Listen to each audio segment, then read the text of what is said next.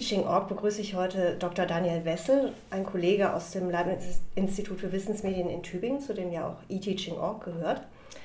Daniel Wessel ist Psychologe und er hat über ein Thema promoviert, das mit mobilem Lernen zu tun hat, nämlich zum Interesse und Wissensaustausch mittels mobiler Medien in Museen.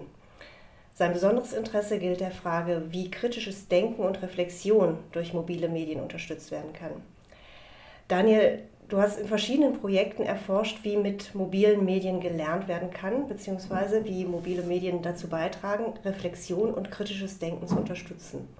Worum ging es da eigentlich genau? Was waren die Hypothesen und welche Medien wurden eingesetzt? Ja, hallo. Mobile Medien haben mich im Prinzip durch meine bisherige wissenschaftliche Arbeit immer begleitet. Also meine Dissertation ging es, wie gesagt, darum, Wissensaustausch und Interesse mit mobilen Medien zu unterstützen. Das war in Museum. Und da haben wir uns halt angeguckt, äh, inwieweit man Museumsbesucher, die durch eine Ausstellung gehen, mit mobilen Medien zusätzliche Informationen zur Verfügung stellen kann, dass sie die Informationen auch später zur Verfügung haben und halt auch vor Ort vertiefend sich informieren können. Dann ging es in EU-Projekt darum, wie man Reflexionen unterstützen kann. Unter anderem wurden dort auch mobile Medien eingesetzt.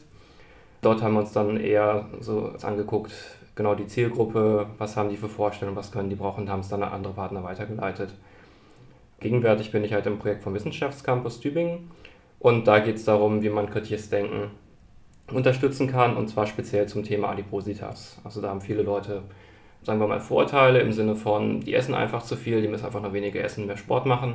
Und in Wirklichkeit ist es ein sehr komplexes Thema. Und dann mit mobilen Medien die Personen mit, einer, äh, mit Informationen zu konfrontieren, das haben wir wieder in einer Ausstellung gemacht. Und ihnen dann die Möglichkeit zu geben, mal ihre Annahmen und auch die Informationen, die sie bekommen, zu externalisieren, sichtbar zu machen, ihnen dann Feedback zu geben und sie so ein bisschen was dazu zu bringen, ihre Annahmen zu hinterfragen. Und dann halt eine Fallgeschichte, die sie in der Ausstellung dann haben, sich ein bisschen was deutlich zu machen, was das eigentlich für Einflussfaktoren sind, die da eine Rolle spielen. Das klingt ja nach relativ unterschiedlichen Projekten. Wie bist du als Forscher jeweils vorgegangen, um diese Sachen zu erforschen? Was die Sachen ein bisschen begleitet, also gerade die Dissertation, jetzt auch die Campus, also die Arbeit im Campus, das ist, dass äh, ich einen Hang dazu habe, die Sachen auch möglichst, sagen wir mal, mobil zu untersuchen. Also wenn man mobile Medien einsetzt, Geräte, mit denen die Personen im Prinzip durch die Gegend gehen, sich bewegen, das ist nicht ganz so einfach zu untersuchen. Also ähm, auf der einen Seite will man es kontrolliert haben, man möchte möglichst nur einen Einfluss haben, also entsprechend das Treatment, was man hat, die Unterstützung, die man bereitstellt, verglichen zum Beispiel mit keiner Unterstützung. Auf der anderen Seite kann man die Leute nicht wirklich ins Labor setzen vor einen Rechner und sagen, hier, klick mal drauf und probier das mal aus. Aus der Dissertationszeit, da wir dort mit Museen zusammengearbeitet haben, finde ich das eigentlich ein sehr interessantes Setting, um mobile Medien zu untersuchen. Der Vorteil bei einer Museumsausstellung ist, dass man im Prinzip eine kleine Welt kreieren kann, die man ja im Prinzip komplett kontrollieren kann. Man kann entscheiden, was sehen die Besucher, also was haben sie zumindest potenziell zur Verfügung.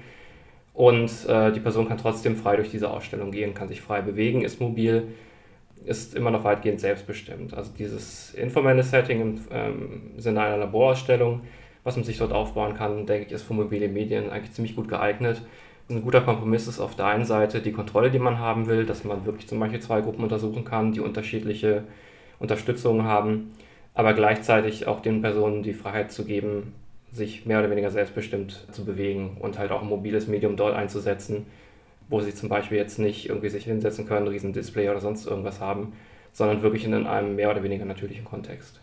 Wahrscheinlich kennen ja viele Leute aus Museen inzwischen, dass man Audio-Guide mit sich nimmt. Äh, wie sah denn das bei dir aus in deinen Untersuchungen? Wir haben uns mehr auf visuelle Unterstützung konzentriert. Also die Audioguides im Museum haben eine ziemlich lange Geschichte. Also das begann früher mit Kassettenrekordern und es wird auch heute noch eingesetzt. Und auch Audioguides haben auch ihre Vorteile. Also dass man sich wirklich auf zum Beispiel Kunstwerke konzentrieren kann und dann Informationen bekommt, wo man hingucken kann. Das Interessante jetzt an den neueren Sachen, also wenn man jetzt mal so ab Palm oder jetzt auch iPhone ist, ist halt, dass sie Displays haben, die halt auch interaktiv sind und dort man die Möglichkeit hat, auch visuelle Informationen zur Verfügung zu stellen, Texte, also ihnen Möglichkeit geben kann, dass sie Sachen frei auswählen können, dass sie interaktiv mit diesen Geräten arbeiten. Das ist meines Erachtens eine der größten Stärken dabei. Die das Dissertation, das lief noch auf ja, relativ alten PDAs. Jetzt äh, die Studium Campus Projekt läuft auf iPod Touch. Und da hat man natürlich auch mehr Möglichkeiten. Also jetzt im Campus-Projekt zum Beispiel haben wir Ihnen auch Informationen als Video zur Verfügung gestellt, was so die Bedienung betrifft. Und ansonsten halt üblicherweise die Standard-Design-Elemente, genommen, die äh, im iPhone einfach Standard sind, weil auch viele Leute das kennen und die eigentlich so gut sind, dass die Einarbeitungszeit darin eigentlich relativ gering ist. Sie sind halt auch sehr intuitive Geräte, also dass man direkt irgendwas sieht und drauf drückt. Das muss man nicht groß erklären, da kommen die meisten Leute eigentlich ziemlich gut mit zurecht. Du hast eben erwähnt, dass man dann praktisch zwei unterschiedliche Gruppen hat, die unterschiedliche Informationen zur Verfügung gestellt bekommen. Wie, sah, wie sieht denn das dann aus oder was habt ihr dann dabei rausbekommen? Das ist halt das ähm, übliche Vorgehen, wenn man jetzt Experimente macht. Stellenweise muss man ein bisschen was aufpassen, wenn man mehrere Leute zum Beispiel gleichzeitig in eine Ausstellung reinschickt, dass die auch äh, alle in der gleichen Gruppe sind, wenn die mal auf ihre Geräte des Nachbarn gucken und dort irgendwie feststellen, hm, das ist was anders. Also es gibt schon so ein paar Sachen, die man äh, bedenken muss. Aber wie gesagt, das ist halt eines der schönen Sachen, wenn man halt eine Bohrausstellung hat und die Personen dann in unterschiedlichen Bedingungen reinschicken kann. Im Campus-Projekt, wo es jetzt in der letzten Studie darum ging, halt, wie gesagt, kritisches Denken zu unterstützen, hatten wir zwei Gruppen. Die eine Gruppe hatte halt entsprechend ein Gerät bekommen, das die Annahmen, die die Personen haben, explizit macht, was sie für Vermutungen haben, wie Adipositas zustande kommt. Und die andere Gruppe haben wir als reine Kontrollgruppe einfach so reingeschickt, wie auch bei einer normalen Ausstellung.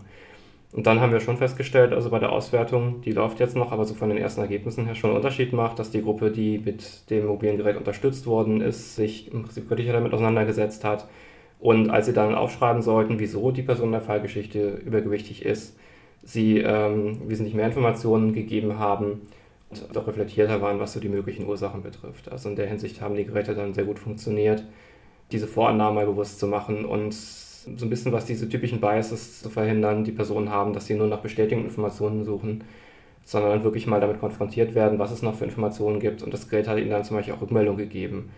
Also als sie Ursachen gesucht haben, und sie haben dann zum Beispiel nur einen Teil der möglichen Ursachen gefunden. Dann gab es dann halt die Rückmeldung, es gibt noch mehr. Das ist halt das Schöne dabei, man kennt die Welt, das Gerät kann entsprechend darauf reagieren.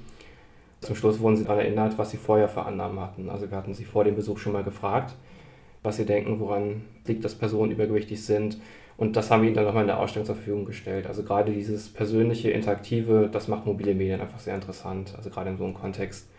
Und natürlich sind dann halt die eigenen Denkprozesse, die man versucht zu externalisieren und das geht natürlich dann sehr gut, wenn die Personen auch das Ganze mehr oder weniger privat machen können. Also sie haben halt dieses Gerät in der Hand und setzen sich dann selbst damit auseinander. Das heißt, Sie wählen zum Beispiel aus, welche Inhalte Sie noch zusätzlich sehen wollen oder können Sie auch Fragen beantworten oder solche Dinge? Mm, also das mit den Inhalten an, äh, auswählen, das hatte ich wie gesagt meine Dissertationsstudie mir angeguckt. Also dort gab es halt zusätzliche Informationen. In der Campus-Studie war es dann eher so, dass sie auf der Suche waren nach äh, möglichen Ursachen für Adipositas und wenn sie das gemacht haben, also das Gerät hat sie so durch verschiedene Studi äh, Phasen durchgeführt, dann ging es halt darum, sich eine Fallgeschichte intensiv anzusehen und anhand der Fallgeschichte zu erkennen, was gibt die Person für Informationen. Also sie hat dann zum Beispiel von ihrem Leben erzählt, das war so ein bisschen was wie ein Interview aufgebaut. Und dann konnte man dann halt rausfinden, okay, äh, es ist zum Beispiel ein Einfluss der Eltern, die bestimmte Sachen machen oder die Industrie, die bestimmte Produkte als besonders ähm, näher leichtgewichtig darstellt. Da gibt es ja auch diese schönen Sachen wie Goldener Windbeutel, wo zum Beispiel irgendwie eine Milchschnitte als irgendwie sportlich dargestellt wird, obwohl es eine ziemliche Kalorien- und Fettbombe ist. Und all solche Sachen, dass sie sich halt wirklich sehr intensiv damit auseinandersetzen und durch diese persönliche Auseinandersetzung dann auch Feedback bekommen und äh, zum Beispiel, ob ihre Entscheidungen richtig waren oder nicht, ob sie da die richtigen Sachen entdeckt haben. Und dann haben sie so eine Übersicht gesehen, wo dann halt verschiedene Möglichkeiten waren, woran es liegen kann, dass eine Person übergewichtig ist und dann anhand ihrer Auswahl gesehen haben, okay, es gibt mehr Belege jetzt zum Beispiel für diese mögliche Ursache, es gibt Sachen, die sprechen eher gegen diese Sache, also dass man die Sachen wirklich versucht hat, transparent zu machen und dabei gleichzeitig äh, den Personen zu verdeutlichen, was es eigentlich für ein kompliziertes Thema ist, dass es nicht eine einfache kausale Sache ist von, die essen zu viel und das war's oder dieses, ihnen die selbst die Schuld zuzugeben, sondern dass es eigentlich ein sehr komplexes Gefüge ist, was man sich betrachten muss. Mhm. Also das ist auf jeden Fall was, was nur in Anführungsstrichen nur mit mobilen Medien erreicht werden kann? Oder hätte man das zum Beispiel auch durch ähm, Erklärungen neben Ausstellungsgegenständen irgendwie den Leuten bewusst machen können? Also es, das ist eines der schönen Sachen, wenn man sich die Museumswelt ein bisschen was anguckt. Als Psychologe finde ich es immer ganz interessant, was dort alles gemacht wird. Und da gibt es zum Beispiel, dass man Personen mit Arbeitsblättern und so weiter durchschickt. Also es gibt schon so in Anführungsstrichen Low-Tech-Möglichkeiten, wie man versuchen kann, äh, Besucher wirklich zum Denken anzuregen, dass sie nicht einfach nur durchgehen und sagen, kenne ich, kenne ich, aha, und dann wieder rausgehen. Ich denke, einer der Vorteile bei Mobilmedien ist, dass es persönliche Geräte sind, dass man auch was aufbauen kann dabei, dass man Sachen sammeln kann, die auch wirklich die eigene Position widerspiegeln und das halt äh, machen kann, ohne dass jetzt andere Leute einen zum Beispiel über die Schulter gucken. Dass wir natürlich alle Logfiles haben und so weiter, ähm, das sei jetzt mal dahingestellt, aber das machen wir als Forscher, das ist ja dann nicht in der Hinsicht öffentlich und es ist auch immer anonymisiert. Aber das ist halt einer dieser Sachen und auch, dass das Gerät halt wirklich Feedback geben kann, dass es sich im Prinzip auf den äh, Benutzer einstellt. Das sind schon Sachen, würde ich sagen, das sind eine der einige der Vorteile von mobilen Medien. Kann es auch weiterbringen, also zum Beispiel, wenn man sich anguckt, wie verbreitet mobile Medien sind. Viele Leute haben sie, also ähm, sei es ein iPhone, Android oder was auch immer. Das verbreitet sich ziemlich stark in verschiedenen Altersgruppen. Und da gibt es dann natürlich auch die Möglichkeit, dass man dann solche Ideen weiterspinnt und sagt, okay, wir stellen es zum Beispiel jetzt eher genereller zur Verfügung. Also wir nehmen die Prozesse, die wir jetzt angewendet haben, von denen wir wissen, sie funktionieren in dem Kontext und probieren kritisches Denken eher allgemeiner zu unterstützen. Und da ist natürlich dann der Vorteil, dass die mobilen Medien dann halt mit den Besuchern aus der Ausstellung auch wieder rausgehen und äh, die Personen diese Medien dann auch in anderen Kontexten zur Verfügung haben. Und gerade so im Hinblick auf, dann geht es in Richtung ja, Electronic Performance Support, da glaube ich, ist ein ziemliches Potenzial dabei. Also wenn man sich anguckt, dieses Anytime, Anywhere, das ist eine Betrachtungsweise. Jemand meinte mal, es ist ein Always With You Gerät. Ähm, es ist eher wie ein Taschentuch als wie ein Regenschirm. Man hat es üblicherweise in der Tasche oder dabei, ob man jetzt zu Hause auf dem Sofa sitzt oder irgendwie durch die Stadt geht. Und viele Leute vermissen es extrem und würden nochmal nach Hause gehen, wenn sie äh, es zufälligerweise vergessen haben. Und ich denke, dieses sehr intime Beziehung, die man zum mobilen Gerät hat, kann man auch nutzen, um halt auch sehr persönliche Prozesse wie Gedanken, wie Reflexion und so weiter zu unterstützen.